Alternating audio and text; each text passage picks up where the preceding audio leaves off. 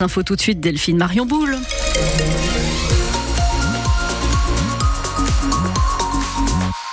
On commence avec un coup d'œil sur le ciel avec des températures plutôt douces pour la saison, mais de l'humidité, pas mal de pluie et encore du vent aujourd'hui.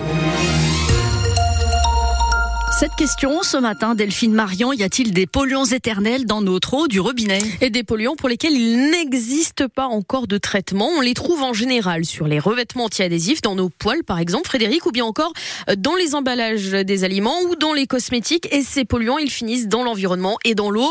Alors Europe Écologie Les Verts lance une campagne nationale de tests, plus, plus de 50 tests partout en France, et notamment chez nous, à Chizé, dans les Deux-Sèvres. Hier, des échantillons d'eau du robinet ont été prélevés à la mairie. Ils vont être analysés. Jean Collomb d'Europe Écologie Les Verts dans les Deux-Sèvres. S'il n'y en a pas, tant mieux. On s'est pas dit on va là parce qu'on est sûr d'en trouver. On va là parce que ici c'est intéressant de faire un test. Chizé, bah, c'est une commune rurale. Il y a la plaine céréalière du sud de Sèvres, mais il y a aussi Mel et Celle qui sont des petites villes industrielles. L'idée, c'est de sensibiliser la population à ce type de polluants éternels. Donc, euh, ça ne se traite pas parce que justement, on peut pas les dégrader ces molécules. L'objectif d'un projet de loi déposé par Nicolas Thierry, député écologiste de Gironde, c'est de progressivement arrêter la production de ces types de polluants puisqu'on sait qu'ils existent et qu'on sait quelles conséquences ils ont. Ceux qui sont déjà dans les casseroles anti-accroches, euh, ils sont là. Euh, je veux dire, on va pas demander aux ménages de mettre toutes leurs casseroles euh, à la poubelle demain matin. Mais par contre, on sait que les industriels peuvent produire des casseroles qui n'en ont pas. Les résultats de ces tests euh, sont attendus d'ici trois semaines. Pour la journée mondiale de l'eau, ce sera le 22 mars. Le coût de ce test à Chizé est de 350 euros. Et vous avez le reportage complet de Noémie Guillotin avec toutes les infos sur francebleu.fr. Les Restos du Cœur comptent sur vous à partir d'aujourd'hui et jusqu'à dimanche particulièrement. Et eh oui, c'est la grande collecte annuelle. Les bénévoles attendent vos dons dans les supermarchés du Poitou. L'an passé, 85 tonnes ont été récoltées dans la Vienne, 66 tonnes dans les Deux-Sèvres. L'objectif, c'est de faire aussi bien voire mieux malgré la forte inflation qui touche nos porte-monnaies. Et voilà d'ailleurs qui va être douloureux aussi pour notre porte-monnaie à partir de ce 1er mars. Fini les gros rabais dans les rayons hygiène, entretien et beauté. Les promotions sont plafonnées à 34%. Grosso modo, c'est un produit offert pour deux produits achetés. Parmi les autres changements de ce 1er mars, une baisse de 5% sur les prix du gaz et une hausse entre 10 centimes et 1 euro du prix du paquet de tabac.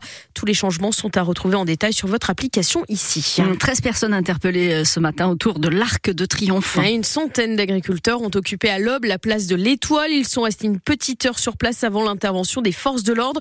Une action en marge du Salon de l'agriculture revendiquée par le syndicat de la coordination rurale. Le Salon de l'agriculture, justement, met aujourd'hui à l'honneur les Deux-Sèvres.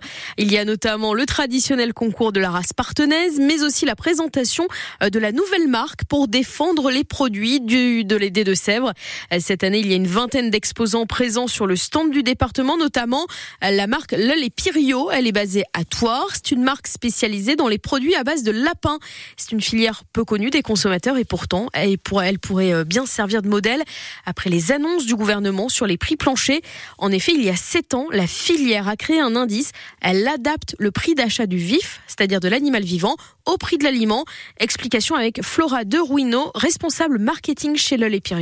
La filière euh, cunicole, elle est relativement relativement euh, jeune et également très dynamique. Tous les maillons de la filière sont indépendants, mais nous travaillons étroitement, nous, à notre niveau, en tant que euh, transformateur euh, de la viande de lapin.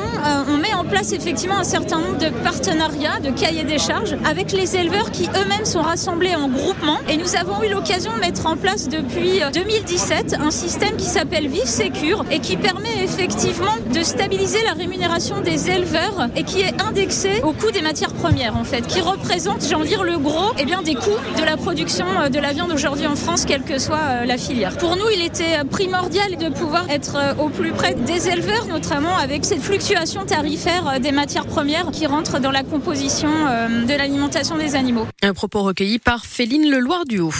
C'est l'heure de la reprise pour le basket et la Pro B. Après trois semaines de pause pour le PB 86, Poitiers 7e reçoit Chalon-Reims 13e. Ce soir, c'est à 20h et c'est à l'Arena Futuroscope à l'occasion de cette 20 22e journée de la phase régulière. Les Poids-de-Vin vont tenter d'enchaîner une troisième victoire de suite. En football, les Chamois eux vont tenter de rester invaincus.